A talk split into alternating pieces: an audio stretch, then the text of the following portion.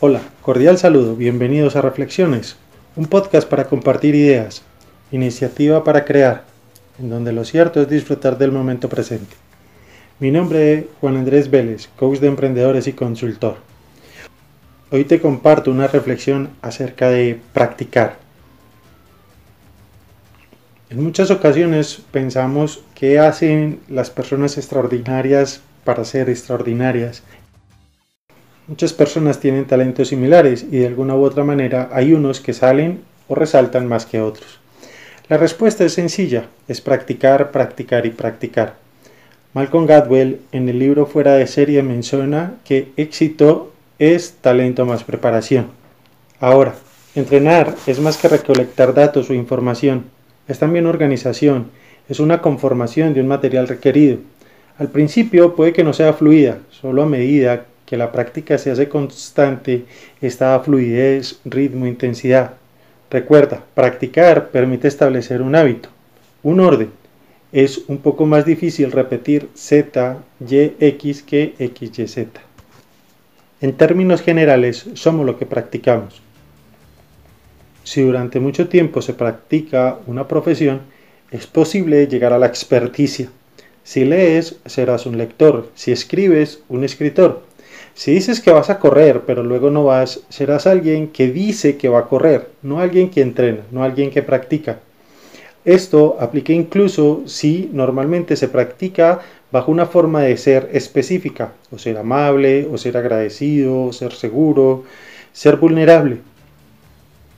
Ten presente algo. Llegar a la cima de una actividad no solo basta con talento, también implica compromiso. Un compromiso reflejado en trabajo, y permanecer en la cima del rendimiento requiere mucho más de ello. En ese sentido, es importante considerar que la práctica permanente de una actividad, bien sea deportiva, profesional, académica, de un emprendimiento, de una pasión o un hobby, es lo que hacemos para transformarnos en excelentes, en llegar a la maestría. Es posible que pensemos que trabajar mucho implica un gran esfuerzo, que al inicio puede que solo sea visto como una condena. Si dicho trabajo carece de un significado, si no tiene un algo para qué extraordinario que te mueve a alcanzar, seguramente es posible que ese sea tu sentir. Igual pasa cuando nos hacemos profesionales, emprendedores, que damos relaciones. El significado por lo que hacemos nos lleva a crear y ser de una forma de ser que requerimos para permanecer en la cima. La práctica permite aplicar un impulso transformador en el contexto y momento específicos para obtener los resultados concretos. La práctica nos invita a salir de la zona de confort y ampliar nuestro contexto y crecer. Por eso, es importante empezar y encontrar el beneficio de salir de ella. Tener un gran rendimiento, sobre todo ante nuevos retos, es una invitación a poner en acción todos nuestros recursos, todos nuestros talentos, todas nuestras creencias, Recuerda que toda oportunidad que existe de lograr algo está escondida detrás de mucho trabajo. Es posible pensar que no tenemos la disciplina para hacerlo. Ahora bien, la disciplina se adquiere cuando se empieza con el hábito de hacerlo. La práctica puede llevar a lograr algo sorprendentemente bueno. Es posible que al principio los resultados no se noten, solo que si eliges abandonar nunca los verás. La invitación entonces es a continuar practicando y siempre buscando elevar el estándar y tu performance.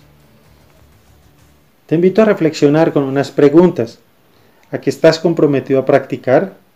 ¿Qué eliges dejar de practicar? ¿Qué pasaría si dedicas a tu proyecto personal una hora de práctica al día durante seis meses? Muchas gracias por escucharme. Si te gustó, te invito a que compartas con tus amigos en las redes sociales. Los espero en un próximo encuentro de reflexiones.